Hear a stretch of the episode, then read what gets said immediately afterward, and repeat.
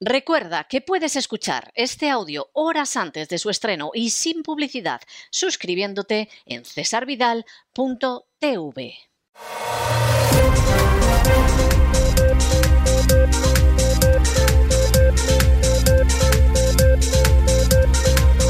Las noticias del día. Estamos de regreso y estamos de regreso después de ese editorial en el que al final se ha confirmado lo que nosotros les dijimos desde el primer momento. Por cierto, algo que nosotros les dijimos y que las furcias mediáticas han silenciado de una manera escandalosa. Finalmente, por ahí, en un digital ha aparecido alguien que se le ha ocurrido consultar con inspectores de Hacienda, con algún antiguo director de la agencia tributaria, con algún especialista, y claro, todos le han dicho, hombre, eso ha salido de la agencia tributaria, ¿de dónde va a salir? Los medios callados. Callados como ramonetas, callados como furcias mediáticas. Pero nosotros se lo dijimos desde el primer día. Y se lo dijimos porque es algo evidente, eso solo podía salir de la agencia tributaria. Y no es que haya sucedido esta vez con Isabel Díaz Ayuso y que la filtración solo podía venir de ahí. Es que esto viene sucediendo hace años. Es que pasó con Esperanza Aguirre. Es que pasó con otra gente. La agencia tributaria, no vamos a decir todos los empleados, porque seguramente la señora de la limpieza es una señora decente. El que coloca los bolígrafos y los cuadernos, pues será una persona honrada, etcétera. Pero la agencia tributaria tiene un núcleo que es literalmente criminal. Y ese núcleo que es criminal incurre en prevaricación, se utiliza para perseguir a disidentes, y además se utiliza para jugadas políticas sucias como la de ir a por compañeros de tu propio partido, filtrando datos de la agencia tributaria. Y luego, eh, cuando eso sucede, ¿qué pasa? Es decir, una vez que eso acontece, ¿qué es lo que pasa? ¿La agencia tributaria investiga? Jamás. Y si dicen que investigan, no encuentran nada. ¿Por qué? Porque es una estructura criminal. ¿Ustedes se imaginan a la mafia realizando un expediente investigativo sobre uno de sus sicarios? Vamos, no fastidies, hombre. Eso es absolutamente imposible. Y encima te sale el Ramsés este, que resulta que es uno de los jefes de la banda, diciendo que tienen una honradez intachable. Su intachabilidad es proverbial. ¿Pero qué te fumas, Ramsés? Pero ¿desde cuándo tienen fama de intachables los sicarios de la agencia tributaria? Los sicarios de la agencia tributaria tienen fama de corruptos, de ladrones, de prevaricadores, de chulos, de ser la ed de la ed del funcionariado en España. Pero, pero eso de que son intachables y tienen fama de ser intachables, pero, pero vosotros qué os fumáis cuando reunís los inspectores de Hacienda. ¿Qué pasa? Que vais pasando el porro y coge uno, le pega el porro y dice, somos intachables, tío. Y se lo pasa al otro y dice, pero más intachables, tío. Y pasa al otro y dice, y los bonos más intachables todavía, tío. Hombre, por amor de Dios. Lo dijimos desde el primer día, ¿eh? Recuérdenlo ustedes, fue suceder e inmediatamente lo identificamos. Ahora un digital por ahí lo suelta. El resto mirando para otro lado, porque al final quien manda, manda. Y no es que la agencia tributaria mande, pero es que es la banda de la porra de las castas privilegiadas para vaciar los bolsillos de las clases medias y luego llevar a cabo otras conductas criminales también en beneficio de las castas privilegiadas. Y por lo tanto son intocables. Esto es como hablar mal de la Gestapo en el Tercer Reich o hablar mal del NKVD en la época de Stalin. Eso no, no entraba en cabeza humana. Y por cierto, para aquellos que quieran conocer por lo menos algunos de los aspectos de las actuaciones habituales de la agencia tributaria, el documental Hechos probados, que son hechos probados sobre la agencia tributaria, todavía lo pueden ustedes eh, visionar, todavía lo pueden ustedes ver hasta final de esta semana en cesarvidal.tv, que es absolutamente exclusivo para suscriptores, pero el documental Hechos Probados sobre la verdad de la agencia tributaria, por lo menos algunas de las verdades más escandalosas de la agencia tributaria, todavía lo pueden ver en cesarvidal.tv a lo largo de esta semana. Ahora agárranse con esta que viene, que es, en fin, para que uno vea lo que es España. Esto es España, aparte, por supuesto, de la manzanilla, de los toros, de la paella, etcétera, etcétera, etcétera. La oficina antifraude de Cataluña, que depende del gobierno catalán, ¿eh? o sea, no piensen ustedes que este es un organismo independiente ni cosa parecida, acaba de publicar un informe verdaderamente severo en el cual señala que el gobierno nacionalista de Cataluña se gastó 35 millones de euros del contribuyente en mascarillas en, marzo de 2020 y que fue de una manera opaca, sin justificación de urgencia y contratado de manera irregular. Esto es algo verdaderamente fantástico. Claro, Aquí, como no había quien filtrara la información desde la agencia tributaria porque no interesaba a otros, ha habido que esperarse a la Oficina Antifraude de Cataluña.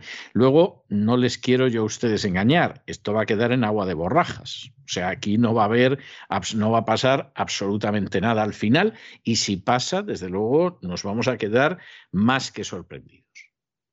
Pero como aquí da la casualidad de que no había que tocarle el silbato al sicario de la agencia tributaria para que en un momento determinado pues sacara todo a la luz porque le convenía a otro, como aquí el núcleo criminal de la agencia tributaria no obtenía ningún beneficio, pues bueno, pues ni se toca. Por cierto, muchísimo más dinero que el, de la el del hermano de Isabel Díaz Ayuso. ¿eh? 35 millones de euros en mascarillas ya da para mascarillas. ¿eh? Y además, pues contratado como se contrataron tantas cosas aprovechando que había coronavirus.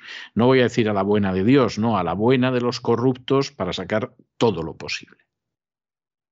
En fin, examinamos estas y otras noticias que les afectan con la ayuda inestimable de María Jesús Alfaya. María Jesús, muy buenas noches. Muy buenas noches, César. Muy buenas noches a los oyentes de la voz, a quienes recordamos que el documental Hechos Probados detalles sobre la actuación de la Agencia Tributaria Española, muy interesante, imprescindible que lo conozcan. Está disponible solo hasta final de mes en cesarvidal.tv totalmente abierto, gratis.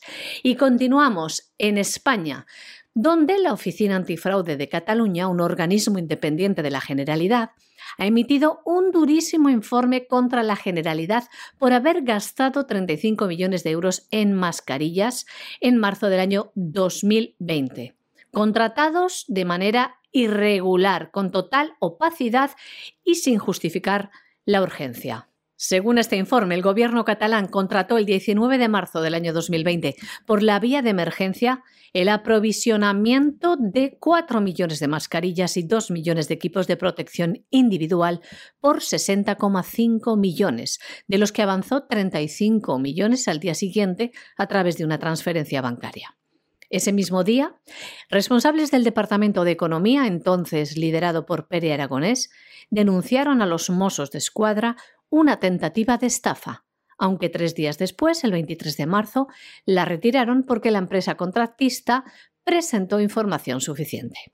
Semanas más tarde, tras superar el primer pico de la ola, el ICS, desistió parcialmente del contrato porque sus necesidades no eran las mismas y renunció a la mitad de los EPI, por lo que el monto total quedó en los 35 millones de euros. Este pago se realizó sin cobertura legal, según denuncia Antifraude, porque la regulación no habilitó los bonos anticipados hasta el día 28 de marzo, días después del primer pago.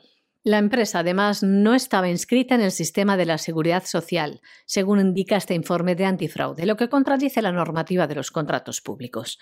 El reglamento establece que todas las empresas licitadoras deben estar inscritas en la Seguridad Social. Según la Oficina Antifraude de Cataluña, Basic Device, una empresa con capital social de 4.000 euros, según consta en el registro mercantil, y que no había trabajado antes con la Administración, dicen que este contrato, esta actuación fue temeraria. De confirmarse, Basic Device se encontraba en una situación de prohibición de contratar. Y ahora la siguiente, que esta es espectacular, porque el Ministerio del Interior, que rige Grande Marlasca, que debe ser el peor ministro del Interior que ha habido en España en siglos, ha decidido que la investigación de los atentados en Cataluña y en las Vascongadas la va a investigar la Policía Autonómica Catalana y la Policía Autonómica Vasca y no va a ser ni la Guardia Civil ni la Policía Nacional. Esto es algo enormemente grave. Esto es algo enormemente grave y en términos operativos ya es un desastre, porque luego esto hay que llevarlo a la Audiencia Nacional, con lo cual esto es una calamidad es una calamidad. En términos de investigación, lo es. Pero claro, a algunos les viene muy bien porque determinados terroristas, sean catalanes o sean vascos, se van a ocupar las policías autonómicas y a saber lo que va a suceder con ellos. Y la impunidad puede ser tremenda. Y la Guardia Civil y la Policía Nacional con dos palmos de narices. Y por supuesto hay malestar en la Guardia Civil y en la Policía Nacional, como no podía ser de otra manera. Como no podía ser de otra manera. De manera que esa es la, situación, no, no sirve darle más vueltas, luego cada cual que saque sus consecuencias. El nuevo Plan de Prevención, Protección y Respuesta Antiterrorista del Ministerio del Interior contempla que en caso de un atentado será el cuerpo policial con competencias en el territorio donde se ha cometido este atentado quien lidere la investigación en un primer momento. El ministro Marlaska dice que se trata de atar la coordinación y zanjar los roces, muchas veces soterrados, que se producen entre los policías de los distintos cuerpos en los primeros instantes de un ataque terrorista y que a la larga, dice, pueden perjudicar la resolución de lo ocurrido. El juez, de este modo, ordenó que fueran los mozos de escuadra quienes llevaran el grueso de las pesquisas en el caso de Cataluña, pero también que se involucraran en ellas las unidades especializadas en la lucha antiterrorista de la Policía Nacional y la Guardia Civil. Ahora el plan deja claro que la primera respuesta ante un atentado será el cuerpo policial estatal o autonómico competente en el territorio quien se encargue de las investigaciones preliminares. Después será el juez de la Audiencia Nacional quien asuma la instrucción de la causa y quien decida quién continúa con las pesquisas. En la práctica, esta directriz se aplicará en Cataluña y en el País Vasco, las únicas dos autonomías que tienen cuerpos policiales propios con competencias plenas. Esto esta decisión del Ministerio del Interior es algo que ha molestado a varios sectores de la policía y de la Guardia Civil que consideran una cesión al nacionalismo. Otras fuentes de estos cuerpos explican que de facto esto ya sucedía. Son ellos los primeros en llegar cuando se produce un ataque, la policía autonómica que corresponda. Y nos vamos a Hispanoamérica y nos vamos a Hispanoamérica con una noticia que ya les presagiábamos hace algunos días. Y es que en estos momentos, pues Chile está en una situación terrible desde una perspectiva del orden público como consecuencia de la inmigración que viene de Venezuela. ¿Y qué pasa con la inmigración de Venezuela? ¿No son gente buena huyendo de la dictadura de Maduro? Hombre, seguramente habrá muchos pero la cantidad de gentuza que viene de Venezuela es incalculable. Son enormemente violentos, muchos se han colocado en la zona de Santiago de Chile, rozan el medio millón y la seguridad en Chile pues ha saltado por los aires. Esto era previsible. Esto era previsible. De hecho, el inicio de los males de Chile de los últimos años y de la caída de Piñera viene cuando Piñera no está dispuesto a que se produzca una inmigración masiva como la que pide el Papa Francisco y como pide la Organización de Naciones Unidas y como pide la agenda globalista. Y eso le coloca en el punto de mira de la agenda globalista y hasta que no acaban con él, no paran. Organizando disturbios, organizaciones juveniles costeadas por George Soros, uno de los iconos de la agenda globalista desde hacía años. El plan era clarísimo. Bueno, por supuesto, eso se liquida, a Chile se le mete con calzador en todo el camino hacia convertirlo en un protectorado, en una colonia de la agenda globalista, y ahora disfruta de la agenda globalista. Porque llega la gente de Venezuela. Y aquí vamos a ver el relato, como dicen algunos, porque es importante. ¿eh? Vamos a ver, Venezuela es un desastre. El gobierno de Venezuela es una calamidad. Lo que está sucediendo es insoportable.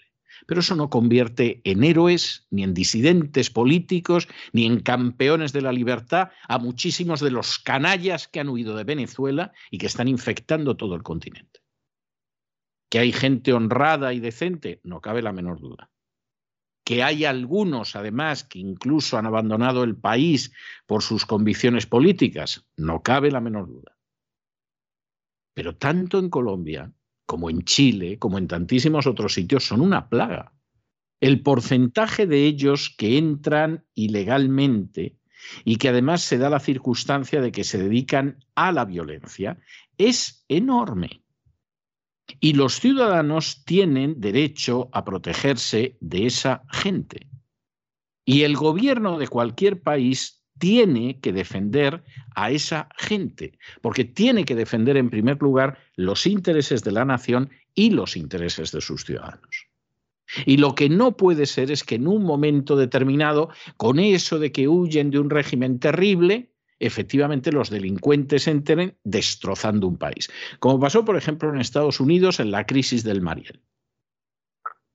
Que buena parte de los cubanos que llegaron a la Florida tenían de disidentes políticos y de luchadores de la libertad, vamos, lo que yo tengo de bailarina de striptease.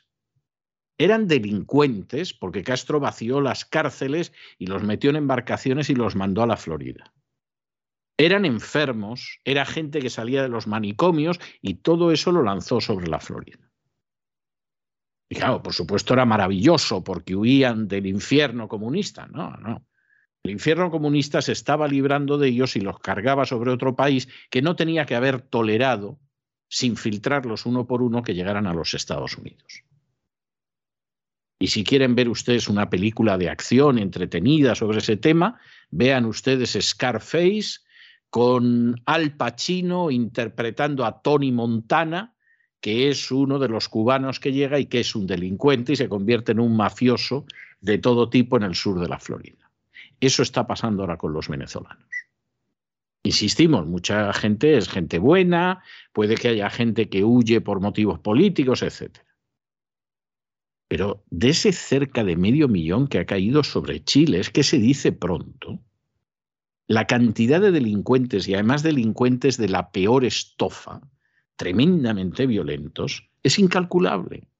Y Chile tiene que defenderse frente a eso y lamentablemente, pues no se van a defender. Porque esa inmigración descontrolada forma parte de los dogmas de la agenda globalista. En los últimos años, en Chile, han entrado cerca de medio millón de inmigrantes venezolanos. Muchos de ellos viven en el área metropolitana de Santiago. El pasado mes de septiembre comenzaron los enfrentamientos entre los ilegales, los habitantes locales y la policía.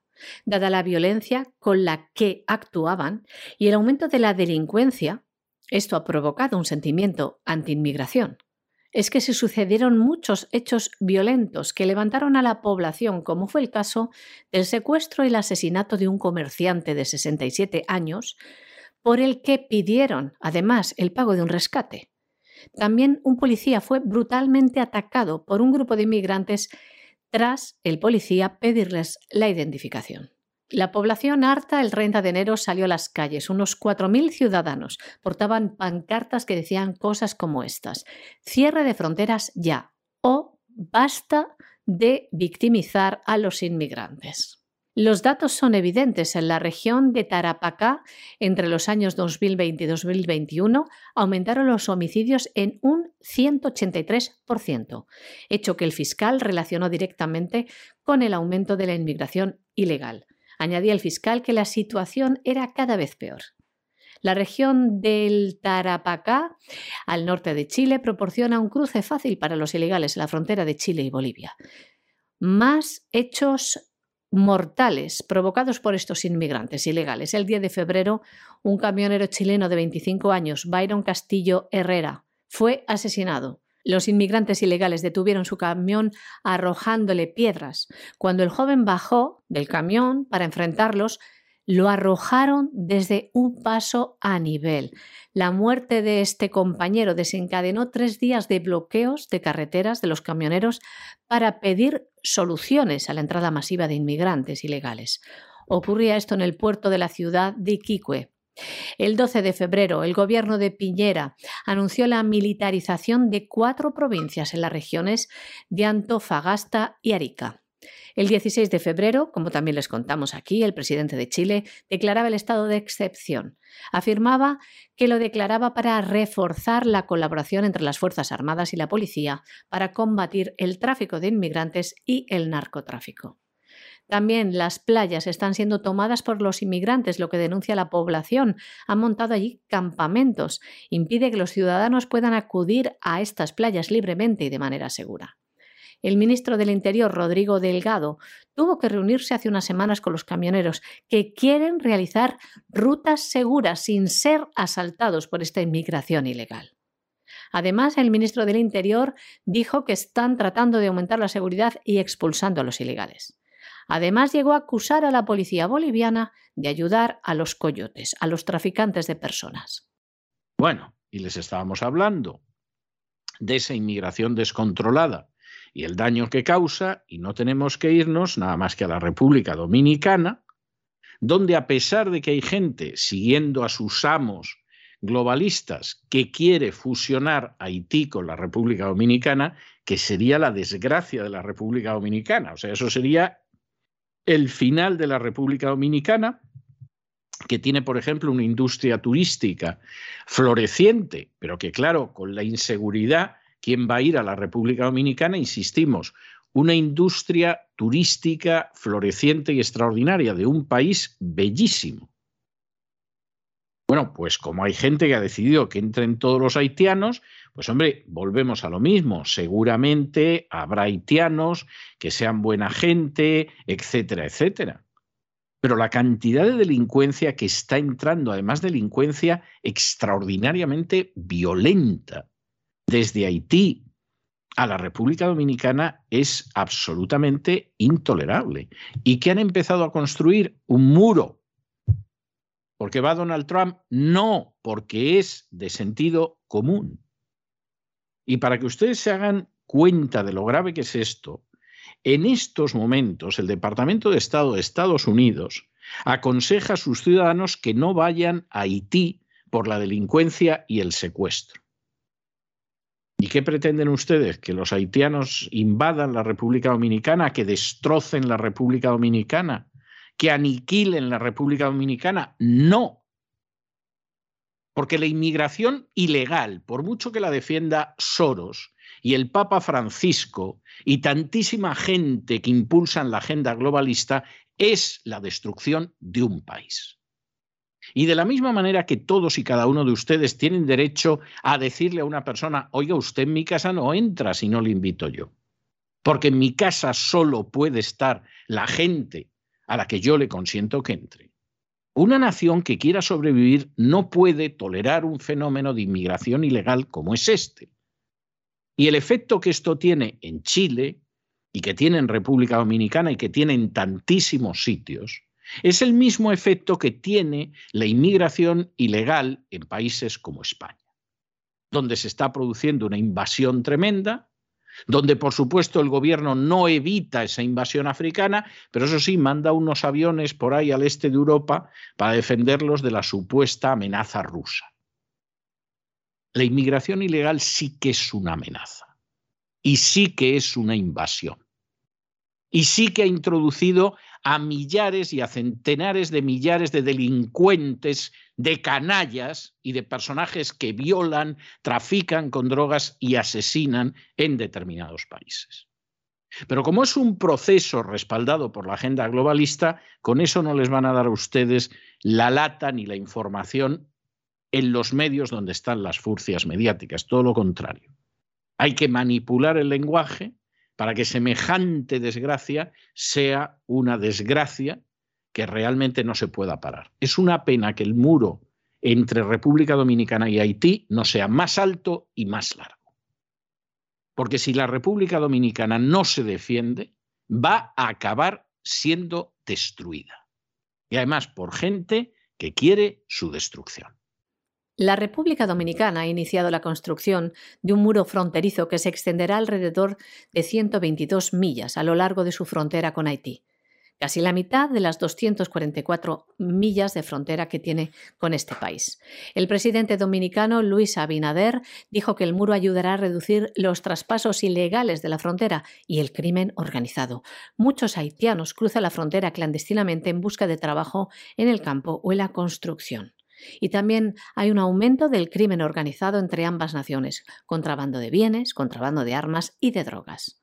Haití es un país conocido por su delincuencia violenta, que incluye secuestros, robos a mano armada y robos de automóviles. La República Dominicana, por su parte, es un popular destino turístico y ha prosperado en las últimas décadas. Los asaltantes y ladrones de automóviles en Haití, una de las naciones más pobres de América Latina, han atacado varios vehículos privados, atascados, por ejemplo, en la carretera y a menudo tienen además como objetivo de estos ataques a conductores solitarios, especialmente a mujeres. Haití es la única tierra que colinda con la República Dominicana y ambos países se encuentran en la isla caribeña de la Española. Este muro, que dividirá Haití de la República Dominicana, tendrá 12,8 pies de altura. Contará con, sensores de movimiento, cámaras, radares y drones estará hecho de hormigón de 7,8 pulgadas de espesor. El proyecto también incluye la construcción de 70 torres de vigilancia y 41 puertas de acceso para el patrullaje.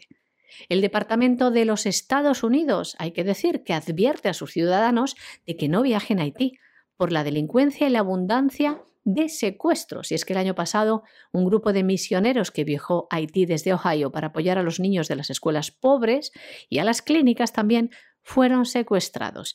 Tras 61 días de cautiverio, todos los secuestrados fueron liberados. Para alertar a los estadounidenses, el Departamento de Estado dice cosas como estas. Los secuestradores pueden utilizar una planificación sofisticada o aprovechar oportunidades imprevistas, incluso han atracado convoyes. Los casos de secuestro suelen implicar la negociación de un rescate y las víctimas, ciudadanos estadounidenses, han sufrido daños físicos durante los secuestros. Las familias de las víctimas han pagado miles de dólares para rescatar a sus familiares. De ahí que desaconsejen viajar a este país Abinader dijo que la crisis de la delincuencia es un problema que deben superar los propios haitianos. Además, hay que añadir la violencia de las pandillas. El año pasado Haití también tuvo que lidiar con los terremotos, el asesinato también del presidente Jovenel Moise, que murió en un ataque a su residencia privada en julio del año 2021. Bueno, y en internacional, pues ya se pueden ustedes imaginar que seguimos con la crisis de Ucrania. Zelensky ha firmado un decreto de movilización de reservistas entre los 18 y los 60 años. Eh, eh, bajo ningún concepto aquí se ha producido la invasión de Ucrania ni se va a producir.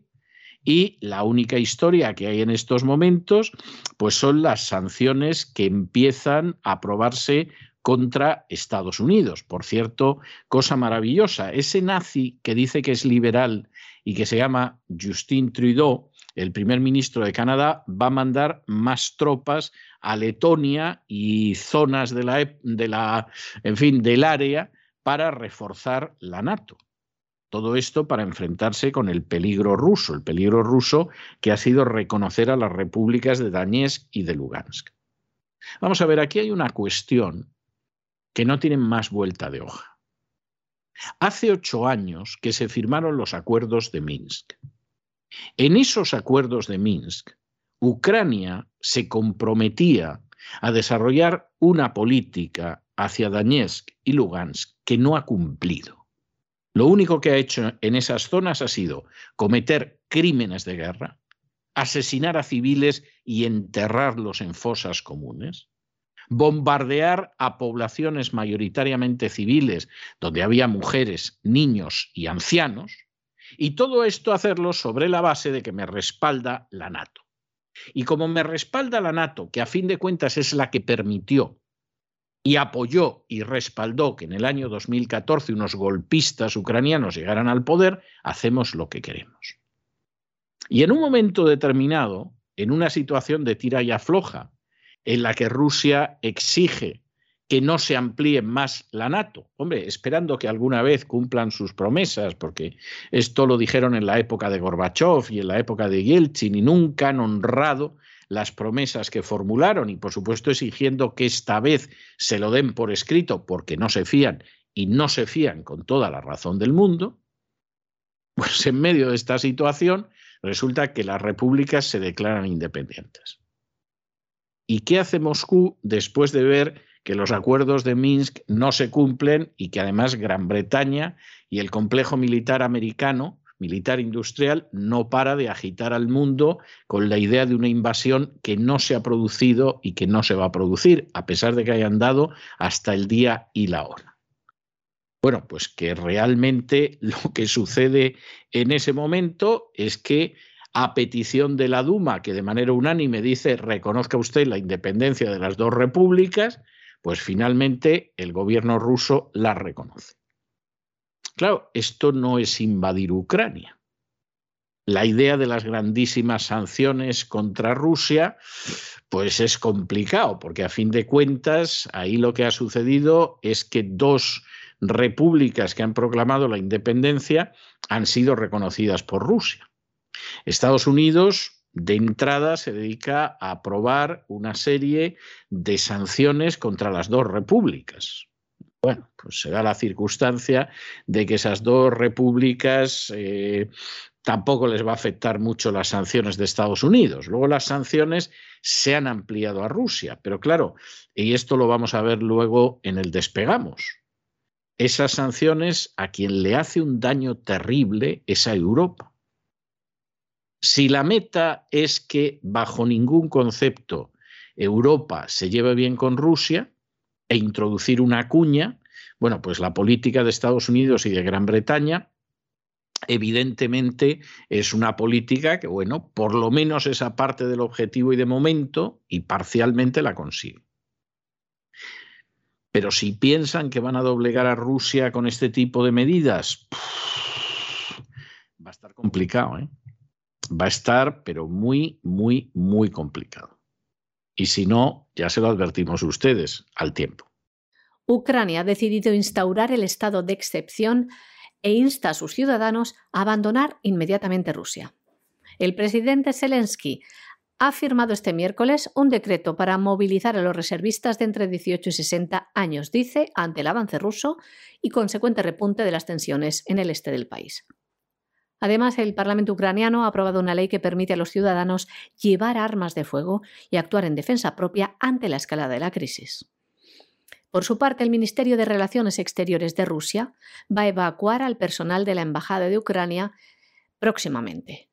Estados Unidos, además, puede restringir el acceso de Rusia a productos estadounidenses y extranjeros, desde tecnología hasta semiconductores y piezas de aviones.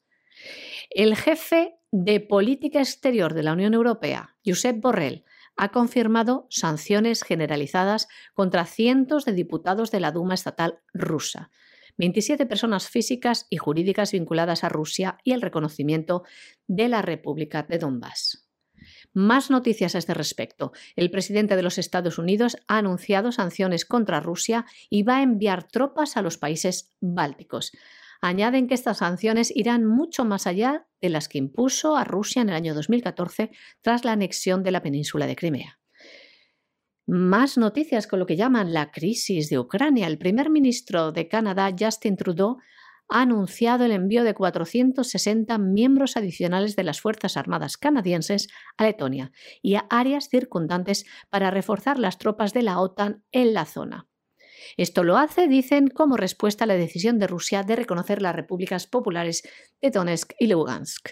Afirmó también que está tomando una serie de medidas junto con sus aliados para aislar financieramente a Moscú, mediante la imposición de sanciones económicas contra varios parlamentarios, líderes empresariales, compañías rusas, incluidos bancos y empresas de defensa. Y esto no queda aquí. El Ministerio de Exteriores británico ha dicho que va a imponer sanciones a los miembros de la Duma y del Consejo de la Federación que hayan votado a favor del reconocimiento de Donbass. Y además, el secretario de Estado de los Estados Unidos, Anthony Blinken, ha anunciado que cancelaba la reunión prevista para mañana con su homólogo ruso, el ministro de Asuntos Exteriores, Sergei Lavrov. Dice que lo hace por la decisión de Moscú de reconocer las regiones separatistas de Ucrania como territorios independientes. Hay que decir que Anthony Blinken mantuvo ayer una conversación telefónica con el ministro de Relaciones Exteriores de China, también en torno a la crisis de Ucrania. Bueno, y hablando de sanciones, la noticia que viene ahora les va a dejar a ustedes pasmados porque resulta que hay quien ha aprobado sanciones, pero esta vez no ha sido Estados Unidos y sus más o menos bien avenidos eh, aliados quien lo ha hecho, sino que han sido en contra de compañías americanas, en contra de Estados Unidos. Sí, sí, espero haberles pillado sentados porque se han tenido que quedar ustedes pasmaos, que diría Alfonso Guerra.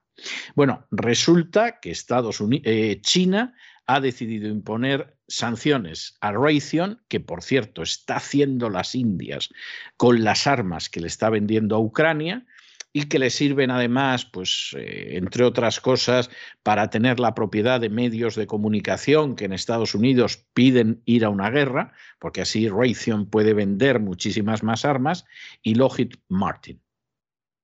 ¿Y por qué? Dirán ustedes, ¿qué han hecho la gente de Raytheon y de Lockheed Martin? Bueno, pues ha dicho China, ustedes por qué tienen que venderles armas a Taiwán. Que sepan que a partir de ahora les vamos a sancionar. ¿Cómo se atreven los chinos a sancionar? Pues mire usted, exactamente igual que Estados Unidos y que la NATO. El problema de determinadas conductas es que hay gente que se cree que nunca les van a responder de esa manera y que ellos van a llegar, le van a dar dos bofetones a una persona, se va a quedar con las dos bofetadas y no va a pasar nada más. Pero de pronto, en un momento determinado, resulta que hay uno que también puede dar bofetones y que dice, oiga, lo que usted está haciendo no me gusta. A usted le gustan las sanciones, ¿no? Pues seguro que va a disfrutar estas. Y resulta que impone sanciones a Raytheon y a Lockheed, que me imagino que contentos no deben de estar. Porque cuando le han preguntado a la gente de Raytheon y del Departamento de Estado qué pensaban, estaban más mudos que la esfinge de Egipto. Ah, es que claro, estas cosas suceden, ¿no? Y, y, nos podemos divertir mucho cuando suceden. Porque claro, si efectivamente hay una serie de principios, se supone que los principios irán en las dos direcciones, ¿no? No solo soy yo quien se los impongo a los otros y los sanciono y los infamo y todo lo demás. Es que de pronto pueden llegar los otros y decir, pues muy bien, pues muy bien. Y fíjense ustedes que en el caso de las sanciones a Rusia, que es de lo que más se habla en estos días, porque la noticia que les estamos dando sobre China y Taiwán va a ser raro que la vean ustedes en medios españoles, en el caso de las sanciones de Rusia, Rusia no ha decidido lanzarse por el terreno de las sanciones duras contra Europa. Si ahora mismo Rusia cierra el suministro de gas a Alemania y a Polonia y a esos países del centro y del este de Europa, van a pasar un invierno verdaderamente inolvidable. Además, el invierno en Alemania dura hasta bien pasada la primavera el frío. Y efectivamente Rusia podría hacerlo y de momento no lo está haciendo. Pero como en algún momento decida cerrar el grifo del gas, bueno, bueno, bueno, lo contentos que se van a poner muchos de estar en la NATO. Vamos, locos de contento. China está imponiendo nuevas sanciones a dos contratistas militares estadounidenses, Raytheon y Lockheed Martin, por suministrar armas a Taiwán Es la última represalia del régimen de Beijing contra el apoyo de Washington a la isla autónoma. El portavoz del Ministerio de Relaciones Exteriores de China ha citado la ley de sanciones antiextranjeras de China. Dice que estos son dos de los mayores fabricantes de defensa de Estados Unidos y los ha definido como empresas industriales militares que han participado durante mucho tiempo en las ventas de armas de Estados Unidos a la región china de Taiwán. Una medida que se produce menos de dos semanas después de que Estados Unidos aprobara un acuerdo militar de 100 millones de dólares para reforzar el sistema de defensa antimisiles de la isla y nombró a estas empresas los principales contratistas. China afirma que el gobierno autónomo de Taiwán es parte de su territorio y nunca ha renunciado a usar la fuerza para poner la isla bajo su control. Estados Unidos es el mayor aliado de Taiwán. Hay que decir que no es la primera vez que estas dos empresas estadounidenses han sido sancionadas por China. La última vez en octubre del año 2020, después de que el Departamento de Estado diera el visto bueno a las ventas de armas valoradas en 1.800 millones de dólares. Y hasta aquí hemos llegado nosotros con nuestro boletín informativo. María Jesús, muchas gracias, muy buenas noches. Gracias César, muy buenas noches, buenas noches a nuestros oyentes de la voz. Y ustedes no se nos vayan, no se nos vayan todavía porque tenemos inmediatamente a don Lorenzo Ramírez y su despegamos donde vamos a desarrollar algunas de las noticias que ya hemos visto en el boletín y después tenemos como todos los miércoles programa doble y sesión continua, programa doble y sesión continua que ya saben ustedes que va a estar totalmente relacionado con la salud. Primero iremos caminando de la mano de Elena Kalinikova por la salud física y luego nos adentraremos en la psique con doña Pilar Muñoz para el bienestar psicológico. De manera que no se vayan, que regresamos enseguida.